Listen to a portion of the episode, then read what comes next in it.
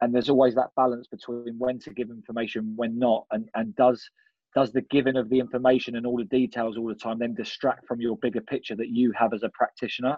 But I think it's so key in that female environment to relay that to the to, to the ladies. How you live your life it, as a professional athlete, it's it's you're you're living your life. That's you have to make a life choice, and I think it's not until a few years down the line it's like oh, actually this is a life choice. Like everything you do of an evening, that's going to impact you tomorrow in training. Like I've sat in tons of meetings before where teams have talked about values and, and what's our values this year, what are our team aims, and like I'll be honest, 95% of the time it's complete bullshit. Like people don't live by those values, they're just words written on a page. No one really cares about them. You don't need to change it, you just need to you understand an athlete and actually you have to take time and that like that educational piece is the well-being piece and it's, it's it's a bit of everything it's not changing this it's just going okay you're not okay today we'll get through it today tomorrow you'll be fine again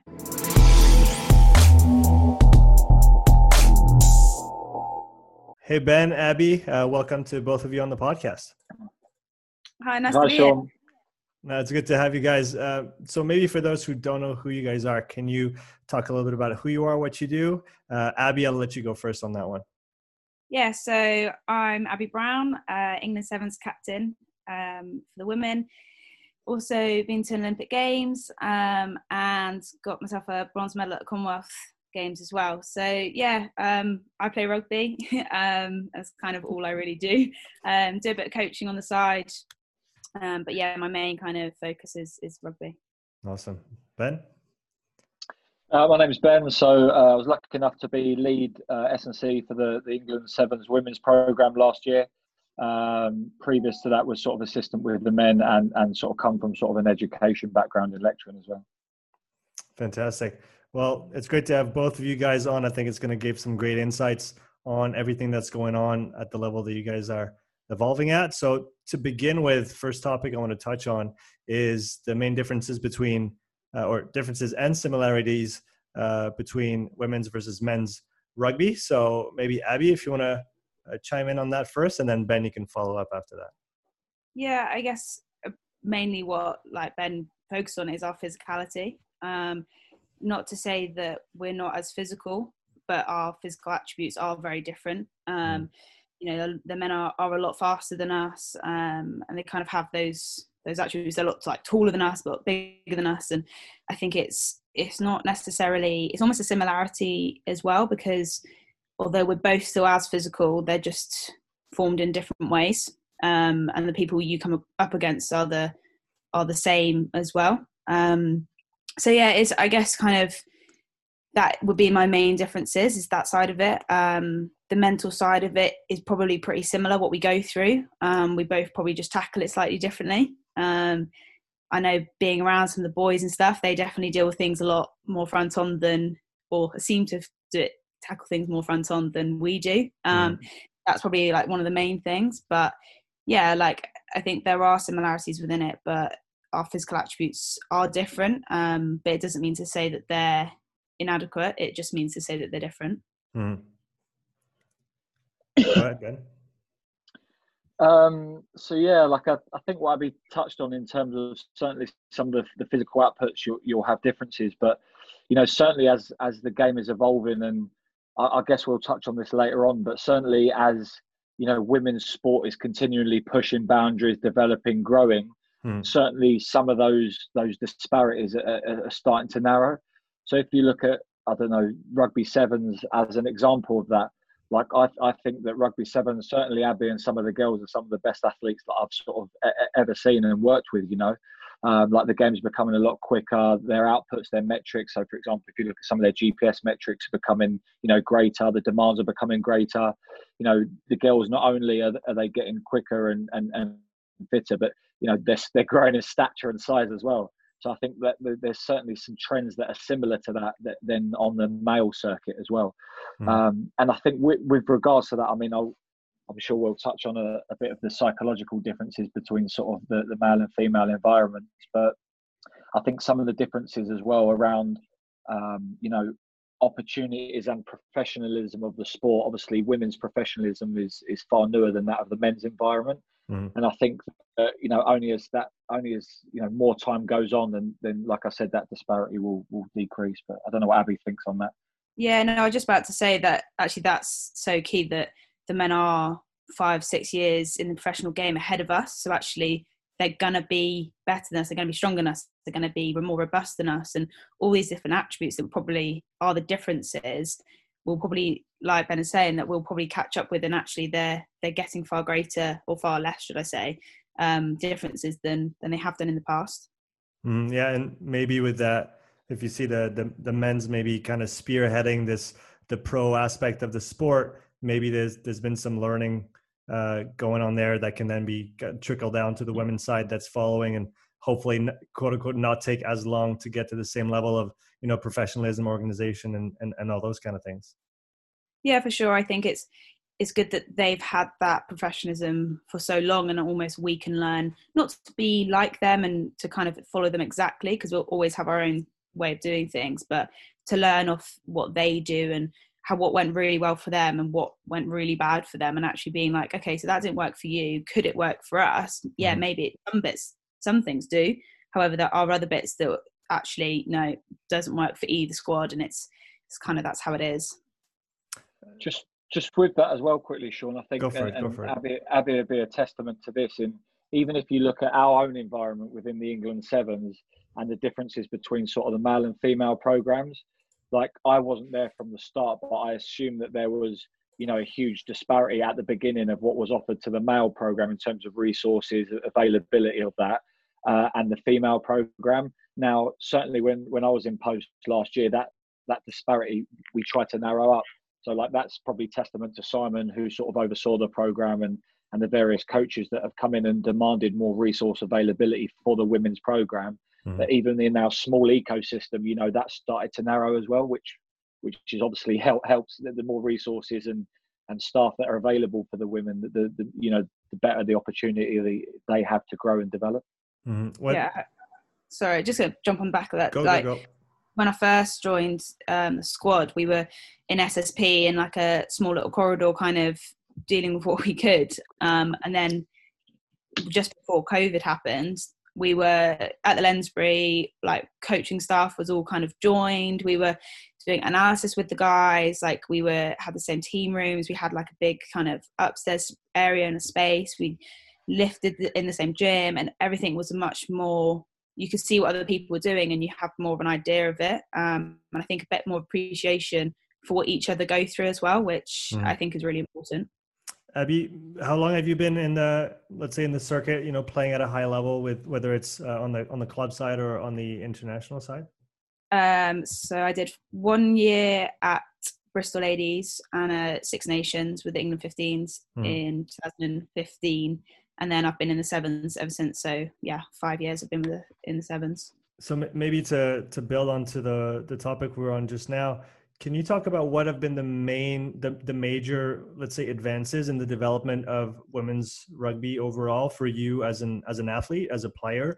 What are the maybe the additions to the staff that have made the biggest difference? Is it maybe more physio time? Is it the the, the analysis side?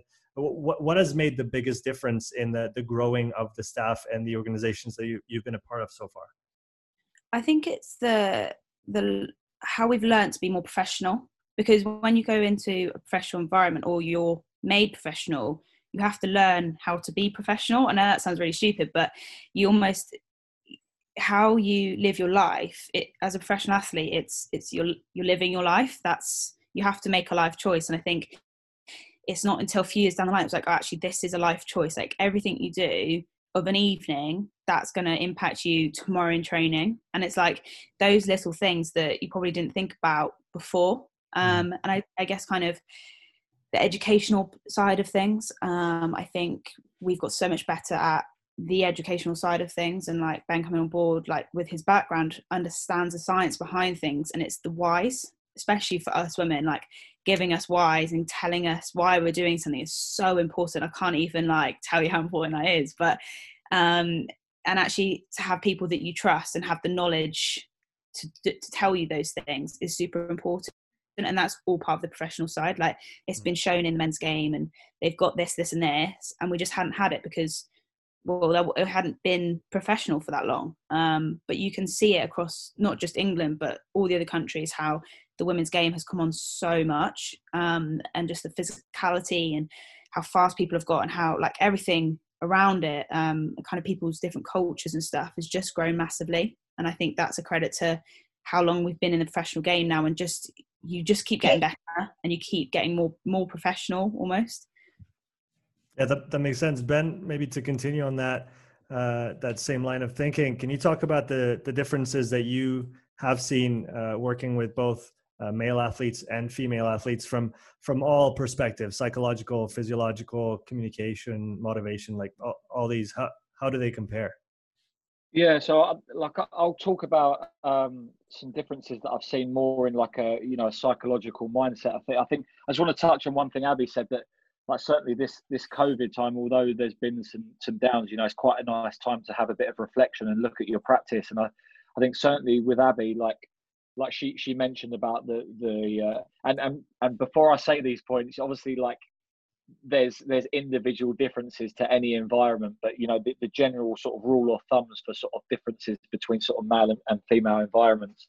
So certainly the the the questions as to the whys. So uh, like I can't remember who did the study, but they looked at sort of female and male differences of, of their mindset and how a woman has uh, like a female environment. They have like a bigger uh, picture, like mindset approach. They need to know where the little things fit in that bigger picture and and why they're involved and how they're connected. Mm-hmm. Um, and I think from me, certainly, I, I, probably didn't do a great job at times of that, of, of giving the details as to the whys.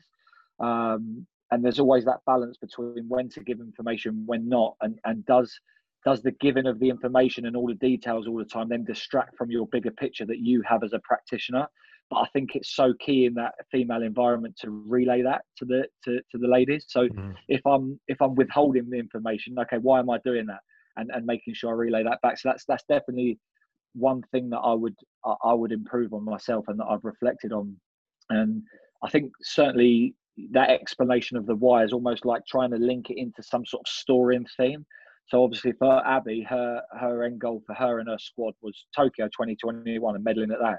So how does everything we do relate to that final goal and, and link with that process and development on from that? Um, certainly, I think that um, and and I, I, got recommended a book called Top Dog by I think it's Po Bronson or something uh, by Simon Amor, who was the head of the program, and it talks a lot about female and male differences, and it talked about how um, like a lot of female environments like to put relationships at sort of the expense uh, of competition.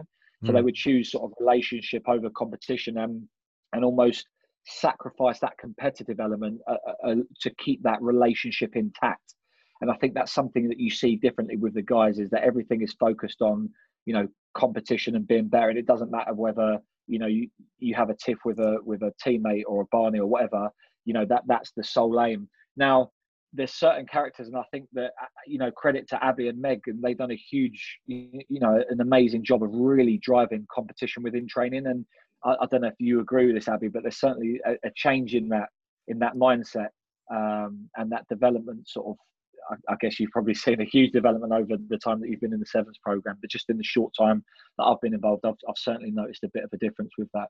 Um, I think, you know, another thing is around um, around that building of relationships and showing sort of that kindness and that and showing that you care like that that goes a long way that showing that you're interested and invested in that person that you have you know you you will do everything that you can and go out of your way to make that individual better and i think that you know that goes a long way certainly in the in, in the female environment i think sometimes that can be perceived and exploited as a bit of weakness maybe in a male environment is, is if you if you show too much niceness mm. niceness um, so yeah, I think that's another another difference. I think um, what was the other thing that I, I, read in there that was really interesting for me? Oh, like a like a dyadic pair, so like a uh, like a relationship within a in a male squad between two people, or relationship in a female squad, like your mate or something like that.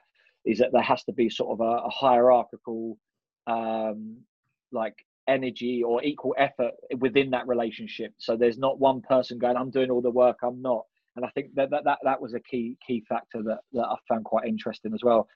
Um, and I think that I think the other thing that that was mentioned, and it was it was talking about a, a USA football coach and how he develops like one of the best teams within the USA, and it talked about in sort of critical situations within any any sort of game scenario, it was do you play to win or play to lose? And it was talking about how a lot of the time, and, and Abbie might, might have more examples of this, is when you're in sort of a really critical environment. Um, you know, they, they did a study looking at uh, female tennis and some of the majors, and when there was sort of a really close competition, you know how how the game changed and how their sort of strategy towards winning changed. Mm. And you know that that was a that was a really interesting point that I think that certainly you know I've seen some amazing games with these girls this year when they played against New Zealand for 20 minutes. You know they go into the game being the underdogs. You know playing it around, not expecting anything. Oh my God, we're winning at half time. You know it gets to sort of 17, 18 minutes, we're still winning that and that critical moment comes and like that game starts to tighten up and you're now playing to not lose rather than playing the way that you did that got you there in the first place mm-hmm. so i think that that's a really interesting factor and you know how how can you how can you use that certainly within the, the s and c environment and turning that almost fear into a, a competitive plus and introducing that in sort of in your whole environment and everything you do. So, so mm-hmm. sorry, waffled waffled on a fair bit there about some differences. Not plenty to talk about. Abbie, can you maybe bounce on some of those things that that Ben talked about? Yeah, um, I think the play to lose one's really interesting. I think we, as a squad, again just before COVID, it was something we spoke about quite a lot. Um, it was the we need to go and play to win. We're not playing not to lose, and I think we got into a bit of a rut because we always were on the back end of like oh, we had that loss or that quarter final or it was always one game for us and we kind of hitting around the sixth seventh kind of marker but also at times like top three. And then you're kind of like how do you try and um, create a winning atmosphere when you're not always winning? And i think mm-hmm. that's something that is really hard and something that we've definitely tried to focus on. I guess that comes with the competitiveness that you were saying about is that actually we've tried to be like no let's be more competitive because it's only going to make people better and want to win rather than being afraid of doing something or playing to lose not playing to lose playing to not lose do you know what i mean? So mm-hmm. actually you how do you bring that competitive side but also it, it's okay to be wrong? It's it's really it's a really hard balance to get um, and especially with women because we're very emotional with things. We're very um, uh, a bit like Ben saying, kind of you know, we could be one day could be great and everyone could be on the same page, really competitive, and then the next day you come in, everyone does the exact same, but someone's having a bit of a wobble, and actually it's it's the other way around, you know. Mm. Um, but yeah, I definitely think it's something we need to get better at as a squad. Um, I think it's something that you can continue to work on is that playing to win and that attitude with it. Um, just just on ahead. that, Sean. What Abbie, just on it. that, Sean. What Abbie said there uh, again is that um, so that that the same thing that looked at um, like a woman's sort of mindset and knowing where a sort of a, everything fits in that bigger picture type approach. There's obviously that that nature, uh, certainly in the female vi- environment, of that tend and befriend, where it's a bit more sort of alarm and aggression in that male environment. Certainly mm. within that female environment, you know, the, the relationships are really strong, mm. and obviously that paired relationship comes from like a you know an evolutionary perspective of like hunter gatherer days but certainly that tend and befriend is really important mm-hmm. uh, to, to the group and those individuals like i'm sure you know if, if abbie's having a I don't know, down day someone's pissed her off in training. Like there's there's certain people that she would rely on to sort of settle her and, and allow her to focus on, on on what she needs to do for the rest of the day. You know, so mm-hmm. maybe Abbie, uh, just to to continue on that, can you talk about the some of the the challenges that you've experienced uh, as not only as a player but but as a as a captain. And like you said uh, women sometimes deal with things differently than men. Uh, and so how how do you navigate that environment? Yes i think a little bit like what ben's saying is that that caring side is is very much me. Um i'm very kind of want to make sure everyone's okay because then i believe if someone's happy and okay you're going to get the best out of them. Um now that might be but the work bad way of looking at it, but that's just me as a captain. Um, and I think I've been captain for four years now, and I, I've definitely learned a lot in the four years. Like I've never, I haven't, and I, am still not perfect. Uh, still got a long lot of things to learn, but actually I've learned how to be me and how to be me as a captain, um, which I think is really important in the process I've kind of had the last few years. Is that I've learned not to be somebody I'm not, and actually I struggle with those kind of confrontational kind of conversations, but that's okay, and that's okay to struggle, but as long as kind of I'm having it for the right reasons. And mm. I think a little bit like what Ben says is that I try and build relationships really strongly, not only with my players, but with my coaches, my staff members, because I think that's so important. And like we're all going for the same goal. So our goal now is to medal at Tokyo, you know, so that's that's our goal. And mm. actually, mm. how do you best get there? And how do you best, like Ben saying, get the best out of everyone involved? Um, and I definitely think those relationships and say for example Ben needs to hold something back, but actually I can have a conversation with him like like how, what are you holding back from us? And we can have that conversation. It doesn't need to say the rest of the girls need to know and then i can help him decide almost from a from my point of view and the player's point of view do we need to know that? Or actually yeah hold off a day because something else has gone on you know? Um mm. I definitely think it's the the off pitch stuff that people don't really see as well like i kind of think i thought when I first got it, I was like, oh, I can do that. I've got a motivational chat. I'm not really that kind of person, but I can give it a go. I'll give a motivational chat at half time kind of thing. Um, and it's I've definitely learned that it's it's way more than that. And you, it's more it's more about bringing the squad together and actually how do you drive standards, put people in uncomfortable situations, but almost be their shoulders to cry on. Um, mm-hmm. and trying to balance all of those things is hard and, and i definitely do get it wrong sometimes um, and i kind of reflect on some things i'm like oh, wish i shouldn't have said that or shouldn't have done that how I did. But then it's how you how I kind of react to that, that situation.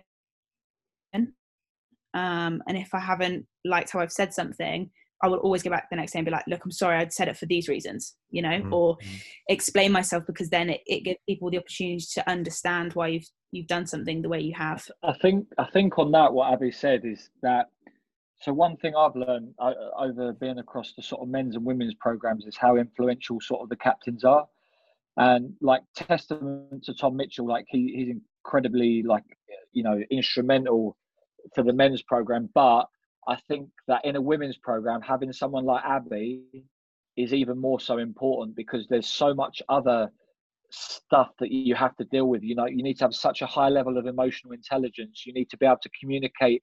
Like Abbie's helped me on so many occasions where, you know, I'm, I'm not, you know, maybe there's times where I've been frustrated and, you know, you have to, there's, there's ways of how you verbalize that to the rest of the group so you don't lose, mm. lose, lose the players for a week or so. And like, I think, uh, you know, like Abbie touched on, she's got so many other, you know, almost jobs that she has to do just around the motivational speech that I think that captain's role is hugely instrumental.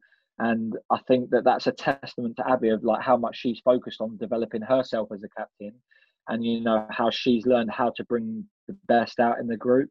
And you know I think that any any coaching staff S&C medical head coach you know there's that book the captain's class and it talks about that importance of captaincy and I think that that is you know that that that is uh, exaggerated even more in in that female environment.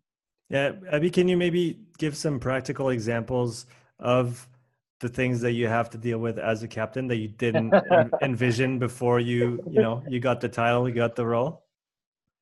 Yeah. Uh what kind of uh i guess there's all sorts there's all sorts so um when a new for example like ben he was a new staff member that came in. Mm. um and then when you come into an environment that's kind of already set like the no no no one else really changed apart from ben. Um and it was adjusting and i think we're going to touch on it but a male coach coming into a women's environment you kind of have to learn a little bit and learn quickly because actually we do deal with things differently. Um and i guess like ben saying like if he's maybe said something or it's not gone how he would have wanted i can always pick him up on that and i think that's it's kind of getting the respect and understanding somebody but also like learning about them and like why they've done something the way to have or they might mm. just be super passionate or super angry or their emotion might have taken over them in that moment and how do we help get back to kind of we talk about red and blue brain and that blue brain being your calm content self and your red brain being the person that that is you but says you it says something in a in a rash kind of way. Um but i guess also kind of from a kind of we always say like politics kind of view.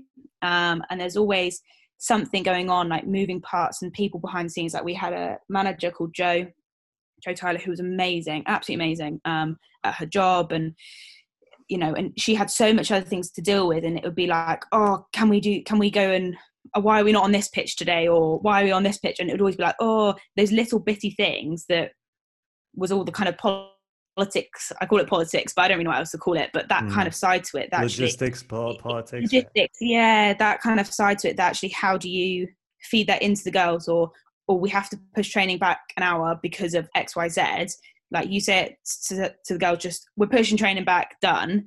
People will, will go, well, hang on a minute, that's not fair, and react to it. Whereas if you kind of, I go away to Joe and go, why have we done this? Da-da-da, got it. How how it is and then relayed it back to the girls maybe on an individual basis because everyone's so different in our squad but i've done it in a way that everyone's happy with it even mm. if they weren't going to be in the first place um, which does make probably make my job a little bit a little bit harder and i probably spend too much time um, making sure everyone else is okay before myself but i also believe that that's going to get the best out of the team and that's why i do it. It's almost do, being that that filter between the staff and the and the squad and making sure that the information that passes through is is is sound and is going to resonate with the the team like you said because if it comes across a certain way from a staff member maybe they won't understand it as well as if you try to bring it to them right? So it's almost yeah. like you're you're on that edge between I'm part of the team but I'm also the link between the squad and the staff and so you have to kind of play on on both both edges.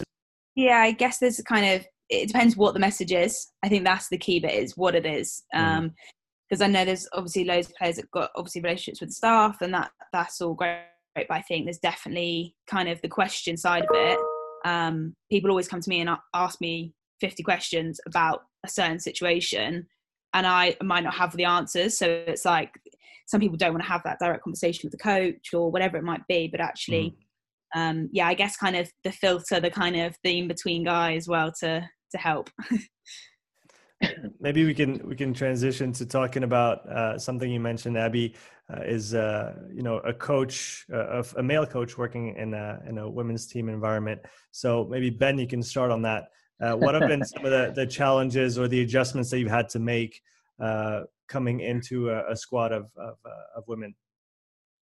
Yeah, I think so, so. Like I've worked at a couple of female teams. I think this one's probably been the most difficult to bed in straight away. Like um, sort of my, my predecessor KJ, obviously really well respected, sort of S and C coach, very experienced. You know, really well bedded into the team. Had like amazing relationships with all the players. So you know, coming into any environment like that is always you know really hard shoes to fill. Mm. Um, so like ha- having that awareness in the first place, knowing sort of what a challenge it was going to be, um, you know, and she she was amazing. She gave me like a, a, good insight into sort of the group and you know help help with my transition for that, which which you know I, I thank her for. I think you know for, for me, there's you know a lot of a lot of female environments don't don't necessarily have a have a preference. So with regard to sort of male and female coaches, um, I think like obviously the the traditional way because of lack of opportunity and stuff as we've spoke about with regards to sort of female coaches is that you know there's a male coach and female players obviously like and and you know quite rightly so that's changing a lot now which is which is great. Um, but i think certainly a lot of a lot of the difficulties don't necessarily come from that male and female group but more regards to having an awareness of sort of specific individual relationships. And you know a, a lot of the girls ha- have like an own sense of structure and routine that they were used to. So you know i was very conscious about coming in and disrupting that i think um, and i had a really good conversation with the head coach charlie hayter about this and we're talking about sort of his views on sort of male coaches in a female environment. I think the, the normality is for male coaches to come into a female environment and shower a lot of praise into the group. Just I, I don't know why that's just how it is and you speak to a lot of, sort of elite female environments and that's that's a natural thing to do is want to come in and want to shower praise where sort of I'm, I, I don't I don't really like that approach and maybe that comes from sort of having a, a few more years of sort of female experience under my belt than, than some but um, I think that that probably didn't sit as well with certain players as it did with others. I mean, some players loved it, some don't. But again, that comes down to individual preference. Mm. Like for me, I don't, I don't like to celebrate mediocrity. Like you, you give credit where credit's due. So I think always going, yeah, that's great. I, I don't think that that, that really develops a, a, a culture of sort of elite performance. Um, I don't know what Abbie Abbie thinks on that, but that's, yeah. that's certainly. Yeah, no, I do agree. I think it was probably it's hard coming into especially our environment because we're all very strong independent women like mm. very very strong and maybe a little bit some some more set in their ways than others and i think if you have someone come in and disrupt that and kind of almost blindside you you're a bit you get your back up and it's just i think for us we kind of like oh like what and kind of like how to adjust and i think any change we're all kind of not the best at change i don't think as a squad mm. and i think we've had our fair share of changes as well like we've we've gone through a lot. Um, we kind of, you know, we, we were full time, then we were part time, and then different players moving back and forth, different coaches, different staff leaving, and we had a whole mix of this within about two years. And I think that whole and like we had to move house and like do you know what I mean? So there's so many different things, and I think this was just another thing that we were like had to get used to again um, with Ben coming in. Um, mm. But yeah, I do I do agree on the whole praise thing. I think it's kind of I am also like that. I'm like, don't let's not just praise it because it was all right. Like we need to praise it because it was really bloody good. Um, yeah, or, um, or at least but, tell me what what I can do to to get better, right? Like maybe going back to what Ben said about um, explaining why. Well, yeah. you also need the pieces to move forward, and just saying it yeah. was good or it was bad is not not enough. Exactly, and like we, I think the other challenge probably Ben and Charlie probably had as well, coming probably more from um, coming from the men's sevens lot to our lot is that our age difference.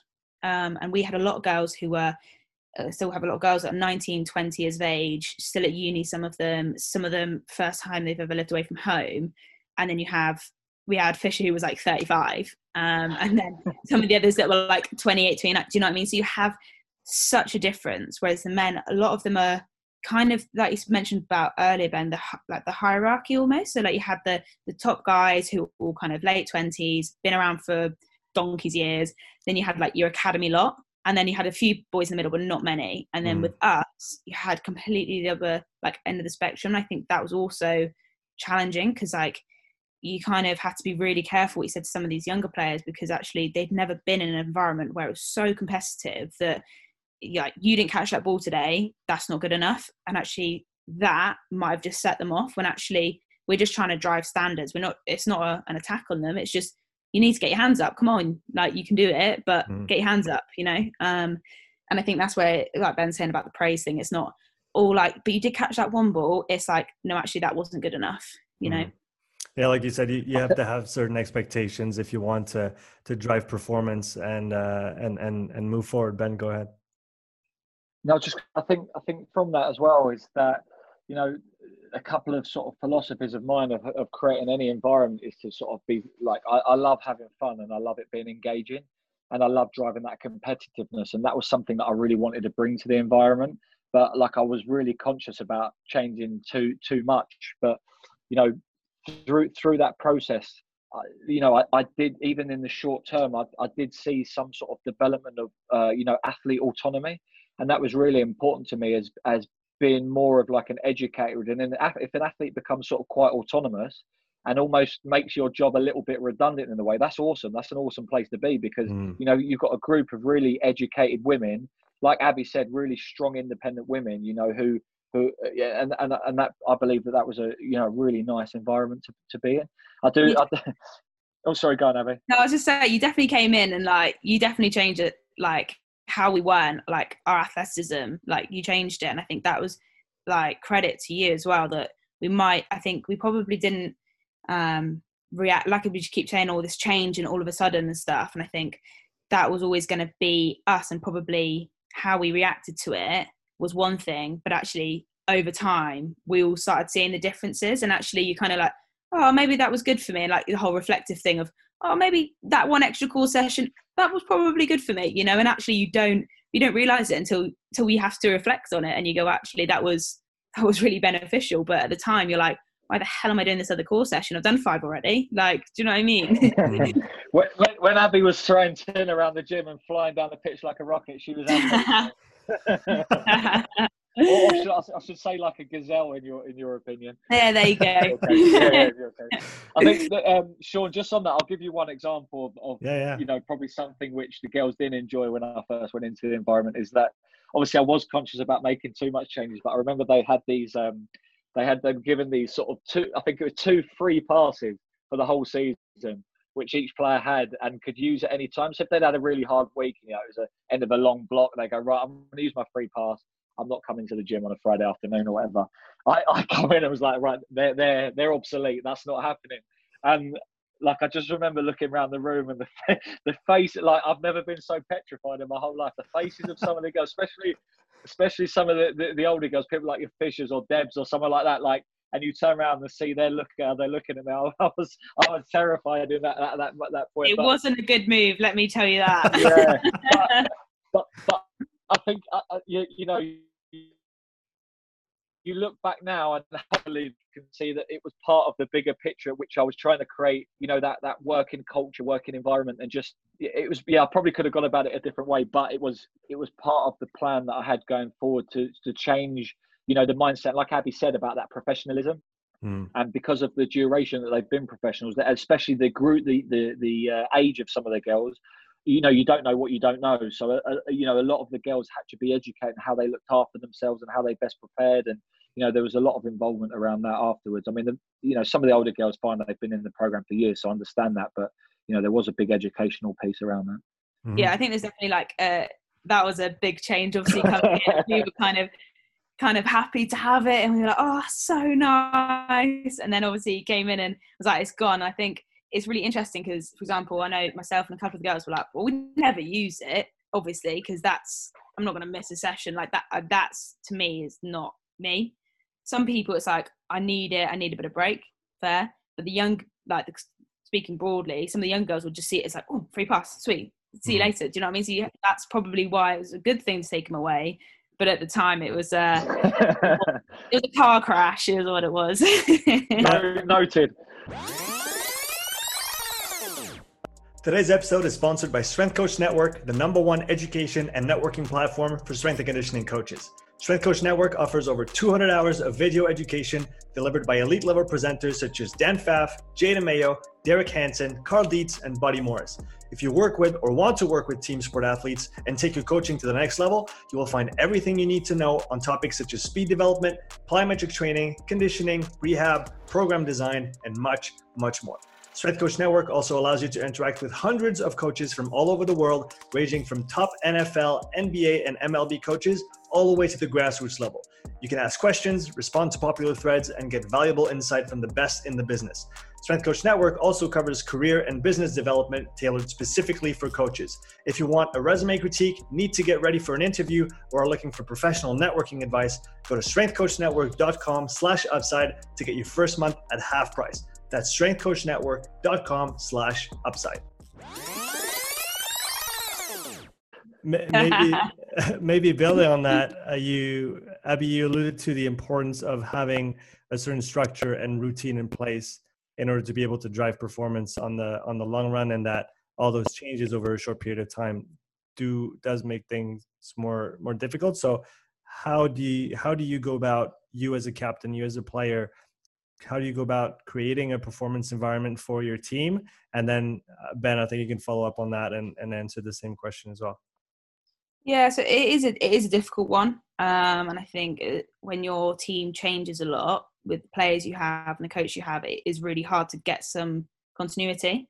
Mm. Um, but I think something we definitely worked hard at is that how do we keep driving it? How do we keep with all the changes that go on how do you keep moving forwards? How do you keep you know the wheels turning even with all this chaos going on? Um, and i definitely think especially the group we have that it's taken a lot of different changes and a lot of getting things wrong learning and not getting it right and having difficult conversations at times to actually now be in a place where you're like okay if that change comes, we're just going to adapt and we're going to keep keep moving, and that's going to be okay, and we're going to deal with it, and we'll be fine. And I think especially after COVID. I think now, like coming, I'm so excited to get back uh, at some point. Hopefully, when we get back to the girls, like it, we're just going to keep moving forwards because everything that's happened the last nine months or so has has literally done a U-turn. So actually, nothing more can throw at us. You know, nothing. there isn't anything else. You can't throw anything else at us. And I think that is what's so powerful. And I love the girls that I absolutely adore all my teammates because I and I spoke about it earlier. But they're so strong and independent women that I'm like, wow, yeah, like you you've got this. Like you're dealing with that change. I can deal with this change. And I think for me as a captain, I've just got to keep reinforcing that it's okay and we will get through it and almost trying to find the solution, which is what I try really hard at, is finding the solution earlier than and then trying to feed that solution back to the girls to be like, it's okay, like we've got something going on because I am a bit of a fixer. It's probably a bad thing, but I try and fix a lot of things because I don't want people to ever feel like there's always an issue or there's a problem or like things are really bad. So trying to find that solution for me is, is kind of key. Mm. Go ahead, Ben. Anything to add? uh, yeah, it's a really difficult question. I'm sitting there listening to you. Um, I, I, could sit there and just listen. It's a good, good question. I think certainly from a staff perspective, I think um, you know seeing those. First of all, I, like it's I'm very biased in my opinion to this, but like I've seen quite a few other environments, but the the sevens, the England sevens environment is incredibly special. Um, like, and and I'll I'll say a few points as to why I think that is. So I think first of all that that unity between men and women's program is pretty unique in having them all based in sort of one location. Um, we were a bit like that at Richmond when I was there, uh, and Tom sort of Farrow, the, the lead S&C for the men's program, and Tapper sort of created that in having this sort of male and female environment training together. For the this this was year, years ago before Richmond sort of went out the, the female Premiership, but I think that you know I started to see the workings of that and some of the benefits that having those sort of men and women in the same environment could have, and I think certainly you know that is a real big driver for why the sevens was such a special place. I, I think certainly around, like Abbie mentioned, around the closeness of the group. So like this this girls group was a very unique group where you've got people who are who are very old like Heather Fisher, and you've got people who are very young like Beth, Beth and Jody. But yet, you know, they were still really close. Like you've got a 20 age, um, you know, 20 year age gap and disparity between that. Probably like completely different humors, completely different life experiences, but yet you know they they're almost really close as, as friends. Mm. And I think that you know certainly that closeness within the group and those relationships, you know, like Abbie said, they've, they've been for a lot together um, a lot of change. So I think that that change then maybe resulted in that group being tighter as a group.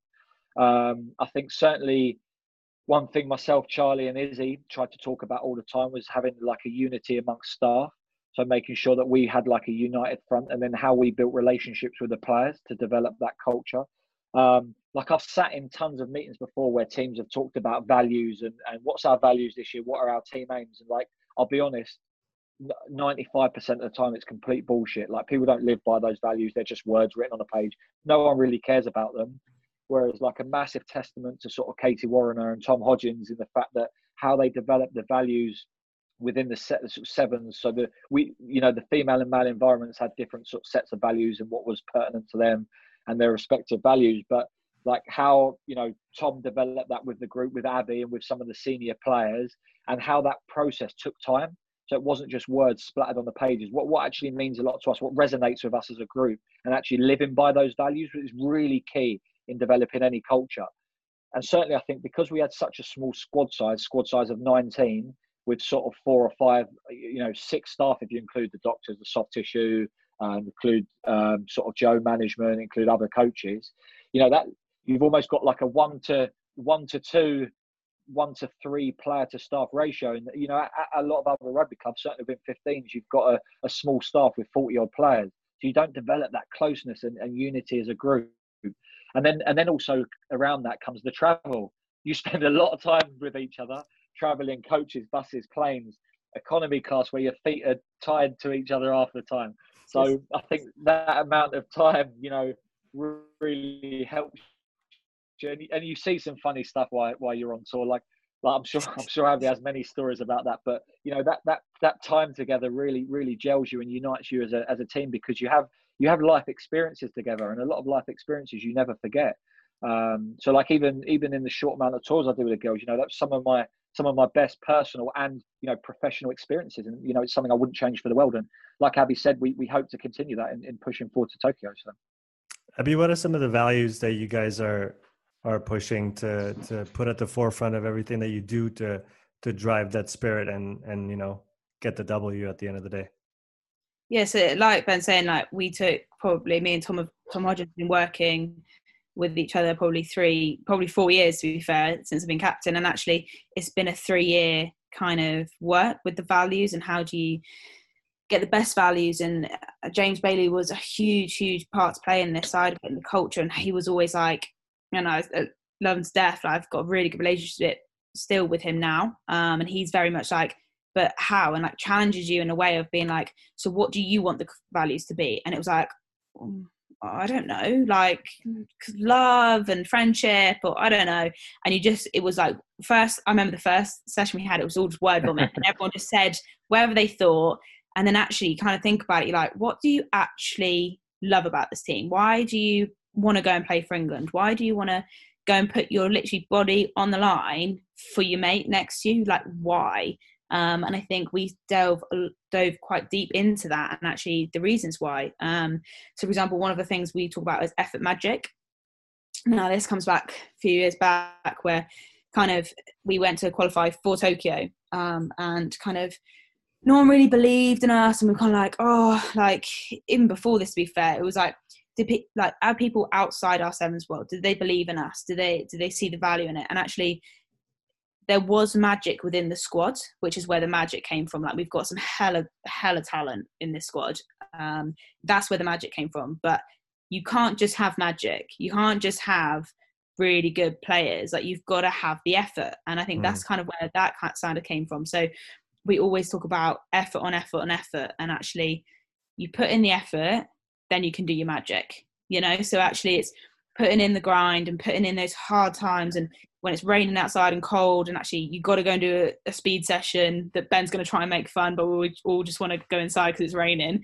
Those are the sessions that we need to put our effort in to then when we get go to cape town in december and it's glorious sunshine in front of thousands of people we can then show our magic. Um, and i think that was definitely something um, and another thing that kind of resonate always resonates with me is win the moment. So for me it's always about each moment each moment I and I spoke about a little bit about it about your lifestyle as a professional athlete and how you don't stop, you don't rest like until your rest period comes and you literally are a completely different human because you're like nah i don't want to do anything. Um but you don't really rest as such you just you always which moment can i win? Like how do i make myself and something i is my personal value is be like be a better me. So how do i become a better person? How do i become a better athlete and it's always about those each moment and making those small adjustments along the way. And as we talk about one percenters how do you put that one percent of might be nutrition for someone it might be mm. fitness for somebody else. It might can be completely different it's very personal. Um, but actually that one percent if we all did one percent like ben was saying it's what 90 20 people on the team that's 20% better than we were doing. Do you know what i mean? So actually it's it's those kind of things that um you have to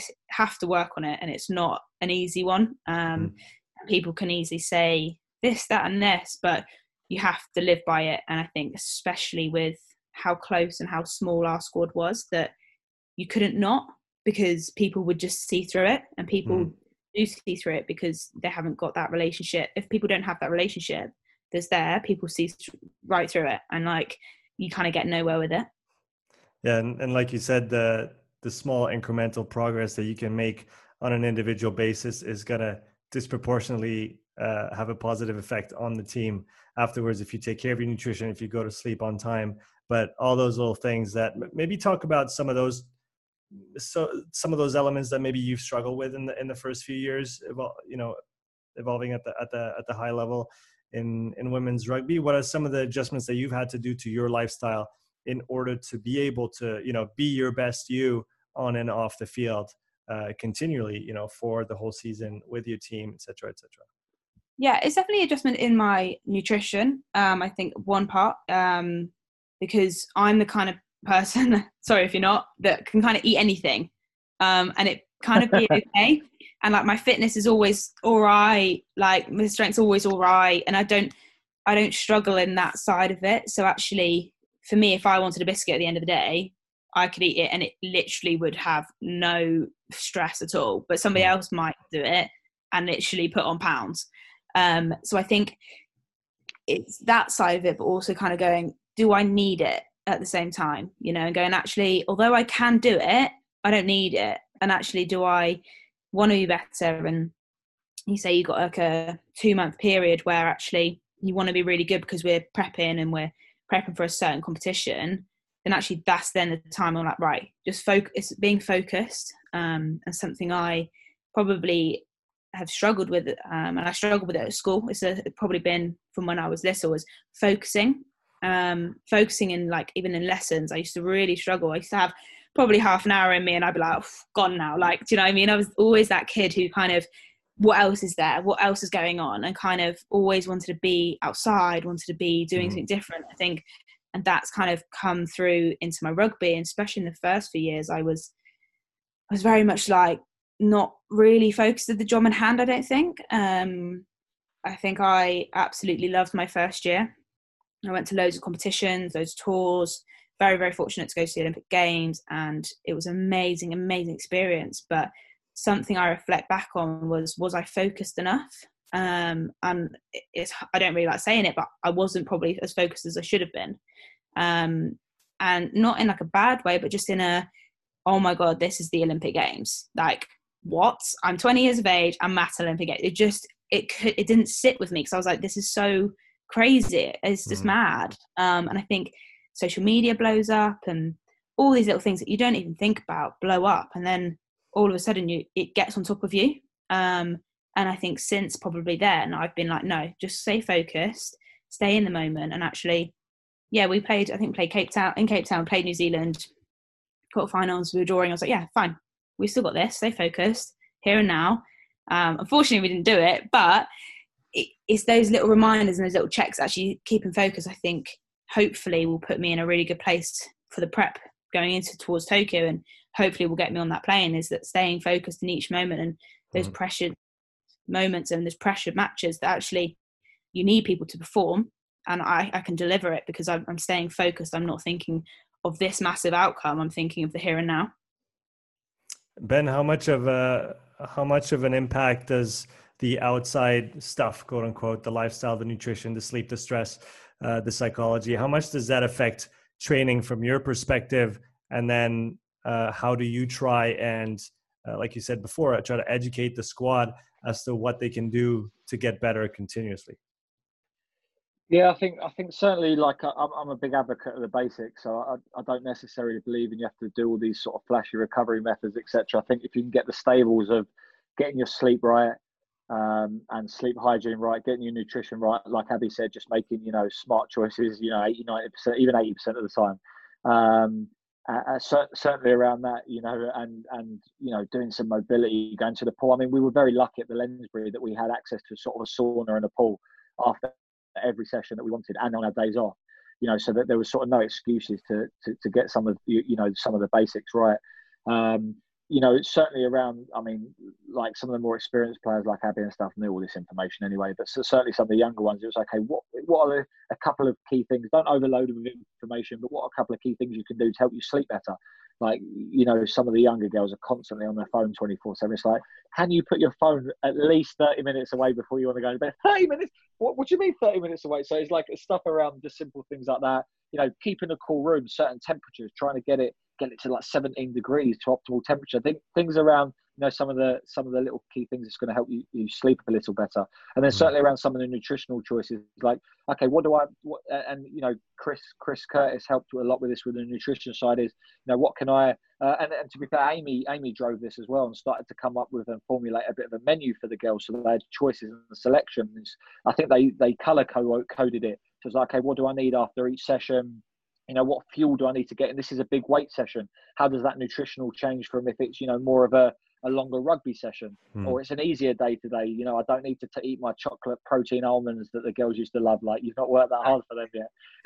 So good. So, so good. Yeah. so, um, so and and the, and you know they were really lucky to have the resources available. They had all the supplements available. They, they had really good food where they were. So there was you know there was there, there was no excuses whilst they were in the lensbury but it was you know the majority of my time was spent okay what are you doing outside of this environment so the simple things like i said Mm. Um, I think sorry, also.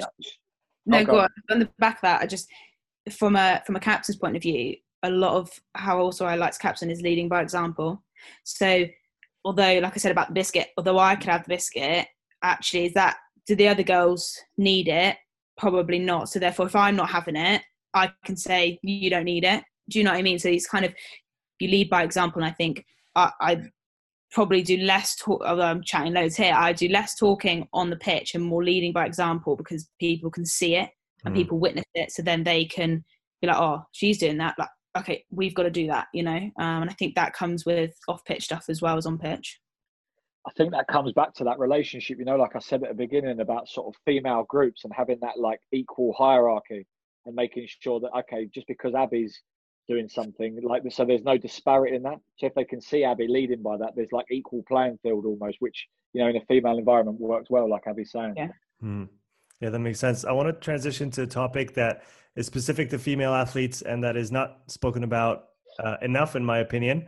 Um, the reality is, is uh, Abbie, uh, you guys have to deal with menstrual cycles, which we don't and some people might you know throw that to the side and say oh it's just you know a few days of the month and blah blah blah just get through it but it does have a significant impact on uh, performance, mood, uh, many many things that have to do with uh, you know the your health to, first and foremost, and then your performance as well. So how um, how how how do you navigate this uh, personally as an athlete, and then how do you is there a certain awareness that's trying to be developed uh, on the at the squad level so that everybody's aware of the consequences of you know not dealing with those things properly uh, or not maybe adjusting training according to, to, to certain things during certain periods of the month. So uh, if you can kind of run us through this and, and talk about it a little bit because I, I, really think it's it's an yeah. topic that needs to be uh, you know brought to light a little bit more.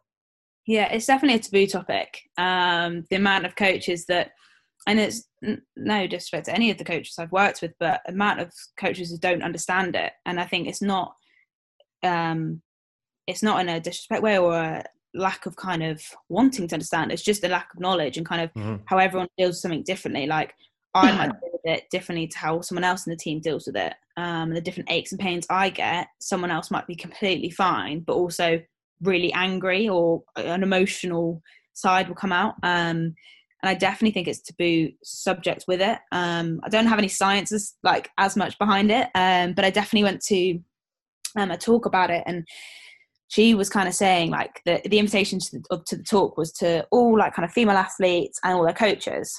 Um, now we were in this room, and there was hundred people, and it was all the athletes. It wasn't the coaches, and it was just it was really interesting because they spoke about how how actually not the coaches don't want to hear about it, but it's almost like oh like okay you get periods like i don't i don't i don't care and actually no like i'm getting this period and like i feel really shit. I can't like do you know what i mean? I can't maybe lift as heavy in a gym or i think actually when you i think when you're actually on your period or on your menstrual cycle you can um you can lift heavier or something. I think there's the science behind it that women do lift stronger when they're actually on. Um and i think then when you come off it there's a you need to get your nutrition better. So i know i like I eat more when I'm on. And like it's just little things like that you don't um, realize. And I think for um, especially with the sevens, it's quite hard to manage training as such because we're not individual athletes and we go all season. It's not like we um, aren't peaking for each month. Like every other month we have competition, so it's not like we can. We're individual and like if I was an individual athlete and I was a runner or something, you could really specify when I trained around it because mm. like I was just me. But yeah. there's there's what 15 of us on the squad. Like we'd all miss like we'd out be out there once a month or something. Um, so it's kind of getting the balance, but also I think coaches do need to have a bit more ownership and kind of of how we all deal with it um, and kind of educate, especially male coaches or male staff members, and educating themselves how how people deal with it and how it, it is beneficial and it also can be detrimental. Um, and that's not our, obviously not our fault, um, but it's just how we then like how you deal with it. And maybe it's something that we definitely need to get better at is that could be like um, almost a question of how do you start the season how are you on your period? Uh, like what are you like as a person? So people know and it's just just knowing. It like we don't care about talking about it. Do you know what i mean? Like we we don't care. We'd rather tell people. So like for example i can tell Lonas uh, I feel I feel rubbish, like I get backaches, like my legs hurt, but it only lasts a day and I should be fine the day. And he knows. And if I'm on, I'm on my period that day because we do loads of um like well-being and monitoring stuff in the morning. But mm-hmm. if he knows, he knows he's not going to come over to me and be like, "Come on, you can work really hard today," and like really push me, like just poke the bear. Do you know what I mean? Because he knows. and it, it, and if he wants to, that's at his own risk. You know what I'm saying? So, You're doing well, Abbie. Keep going. but do you know what I mean? So it's just, it's just basically, I think there needs to be a more of an education piece on it, mm. um, both for players and staff. I think as as women, we can probably get better at understanding it more um, mm. and not using it as a seen as an excuse. Because I think sometimes staff mem- like coaches might be like, "Oh, are you just using this as an excuse?" And actually understanding that some people might be and some people might not be, you know, and actually but it's the educational part um, I think is the most important, and then also talking about it is the second part, and just making it a normal topic mm-hmm. because, mm. especially, I think I think this is right. Don't quote me on this, but I think injury risks um, when people girls on their period is greater. So it's just how you how you like manage it, I guess, around it. Ben, I'll let you bounce on that in a, in a second. Uh, but going back to what you were saying, Abbie, and, and, thanks for talking about this openly. I think it is very important that both uh, athletes and coaches get educated on that topic because it, as a coach, you're bound to work at some point with a female client, a female athlete. And like you said, it does change quite a few things for, uh, again, like you said, very individual responses, a bit like nutrition. Everybody has different, you know, uh, specific needs, and then everybody's going to react differently uh, uh, throughout their their menstrual cycle. But it has to be acknowledged and it has to be taken into account because uh, you could you could do some damage if you don't take those things into account.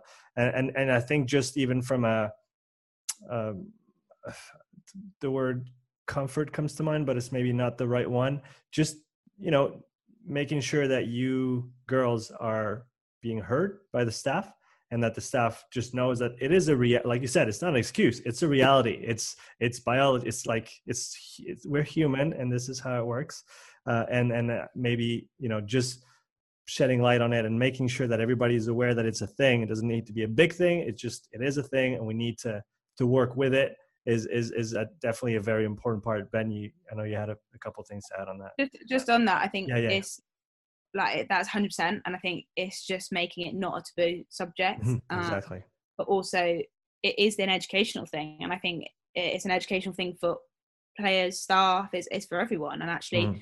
i'd love to learn more like why do i feel like this? Why do i feel like like i don't want to get out of bed today? Like why? That's so frustrating but actually if i go and i, I know so i ex when i exercise i feel better for it.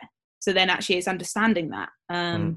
it is definitely an educational bit. Sorry ben no, no, no. It's interesting to hear from an athlete perspective. I'm quite lucky in the fact that, like, one of the lectures I had to deliver, uh, like across sort of rehab and, and strength and conditioning programs, was around sort of the female athlete. So we we sort of uh, I look. I mean, I'm I'm by no means an expert in in this area, but you know, we had to talk about um, some of the, the you know the challenges with regards to the menstrual cycle and I, I, I, put down a few things from my lecture on here just to, to mind jot me today but so if you, if you look at you know the menstrual cycle there's there's three stages of that. So you've got your like follicular stage you've got your ovulation and then you've got your luteal stage.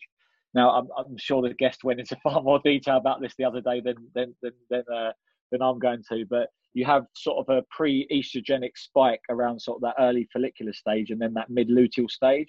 And then around that you have also progesterone which is sort of quite important when when discussing about sort of the you know the female cycle as well.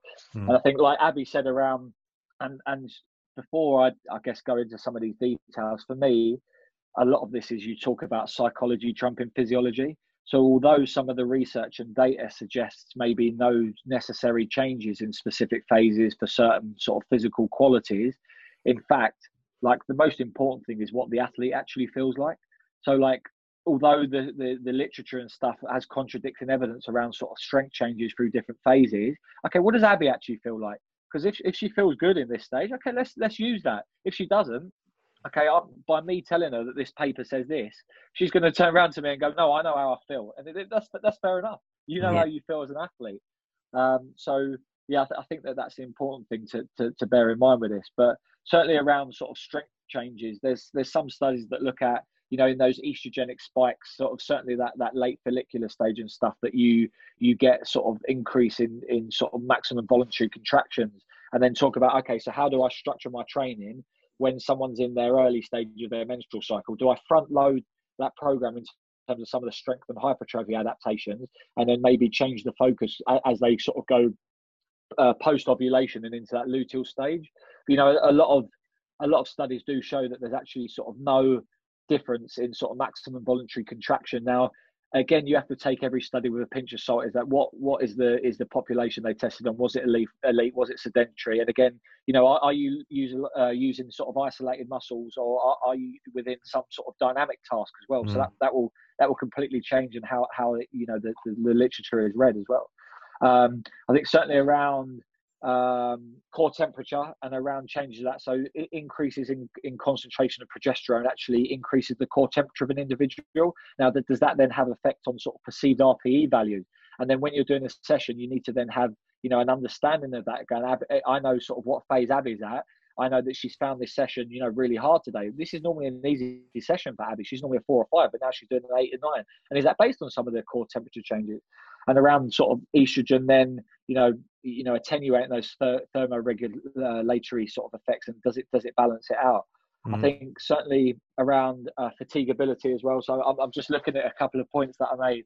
Um, so the greater the concentration of estrogen during sort of that luteal stage, like I said, it has the potential to reduce fatigability. So it has some sort of glycogen, you know, sparing effect. Mm-hmm. So again, like are, are the endurance qualities and like i say does that then affect some of the rp values within sort of you know different stages of, of the hormone cycle uh, and again i know that there's different sort of metabolic responses between sort of lower and, and upper extremity muscles and how they fatigue and how they react to estrogen and estrogen receptors on each you know there's all these different things that you, you, you then need to think about and then certainly around you know some of the neuromuscular changes that you know the girls have. Like Abbie mentioned about the higher injury rate. So it talks about you know uh, like Tim Hewett's done a ton a ton of research into ACL um, ACL ruptures and different stages of the menstrual cycle. Now, mm. you know, estrogen and relaxin has an effect on the sort of the ligament laxity, tendon muscular laxity. You know, estrogen has an effect on certain components on sort of collagen resynthesis on sort of tendinous ligamentous structures.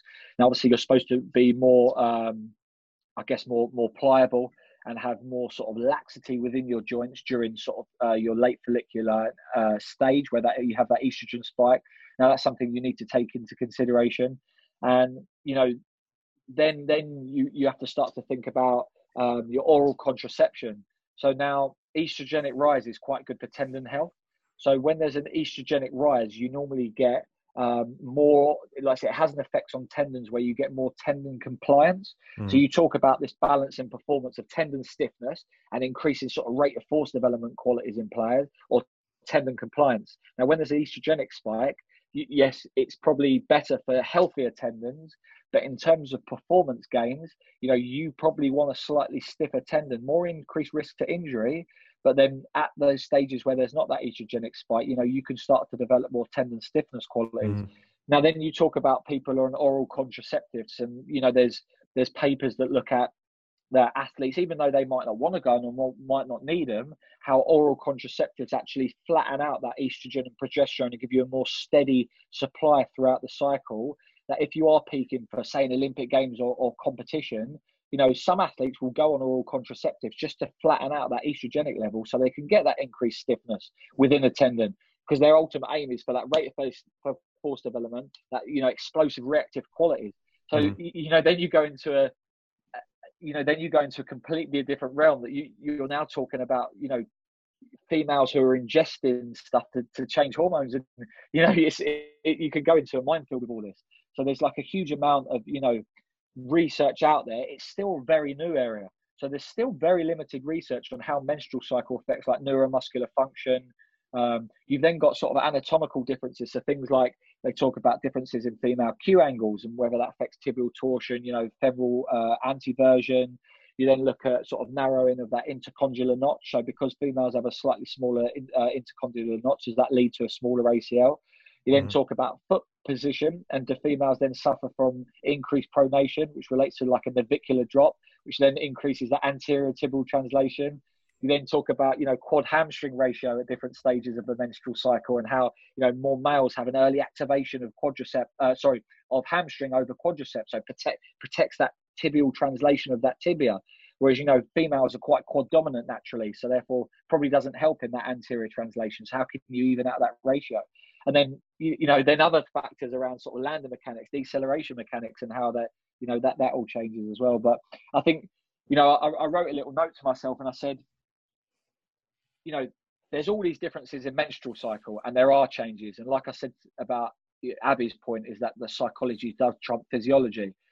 But if you have a big group of individuals, does a good training program negate all the challenges that females face with a menstrual cycle? So if you have a good understanding of their perception and their psychology around it, by you having an awareness of that, like Abbie's saying, by looking at some of the wellness data and a conversation with an athlete uh, around that time that you know that they're, they're going to feel susceptible, does a good training program and a well planned training program actually just help and negate all these differences that you potentially see in fairly new research? Hmm. So um, sorry to, to ramble on about a bit, no, a bit more you have. No, no, no. It's, an, it's, an, it's a really ask, right? one. It's a really interesting one, and I think it's, it's helping it. I don't think it's. I, I don't really.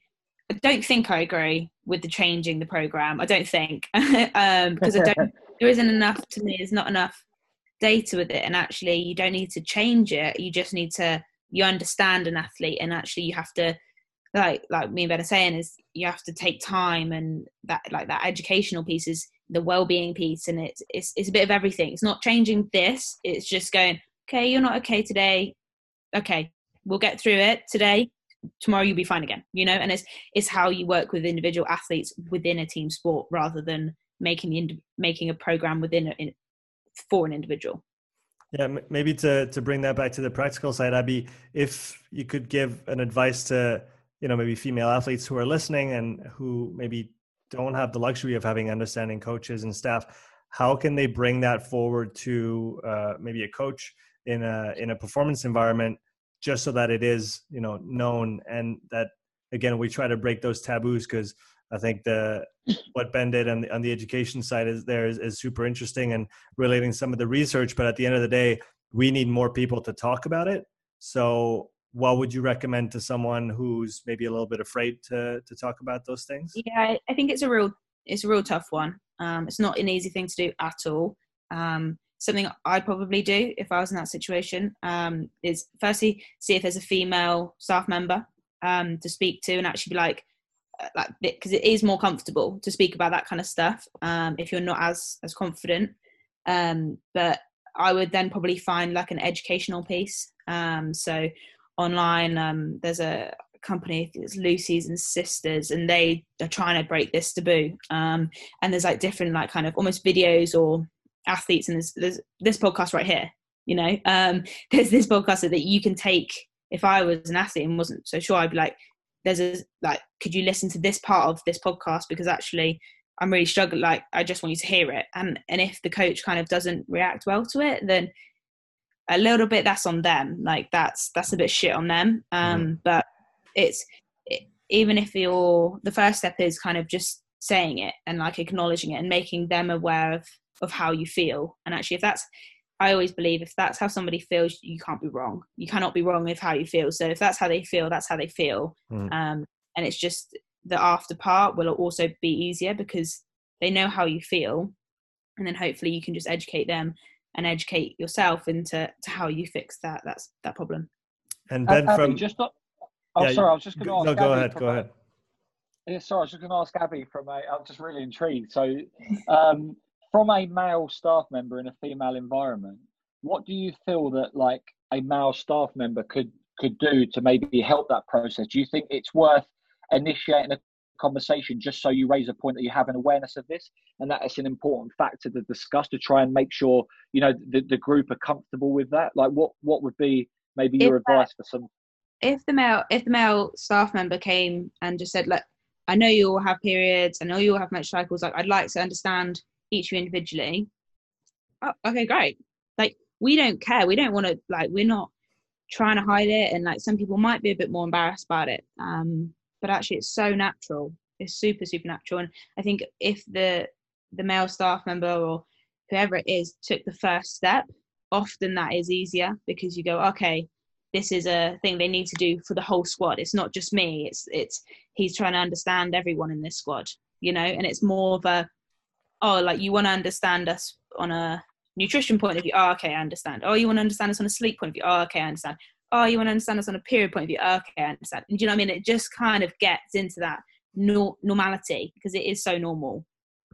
Ben, maybe if you can uh, close close that topic with a, a piece of advice to to coaches who might still, after even listening to that, uh, still be reticent to to actually dive into it and just just you know understand it a little bit better and open up that line of communication uh, with their female athletes. What what would you say to them? Yeah, I just you know you know I think I think it is like Abbie said it is a is a hard topic to discuss, but I think you know it's it's part of your role as as sort of a strength and conditioning practitioner to have an awareness of this. So your role is to have an awareness of all aspects of performance and how they can affect that individual. Mm-hmm. Now you know as Abbie's pointed out, this is a big area and a big aspect for female athletes on their performance.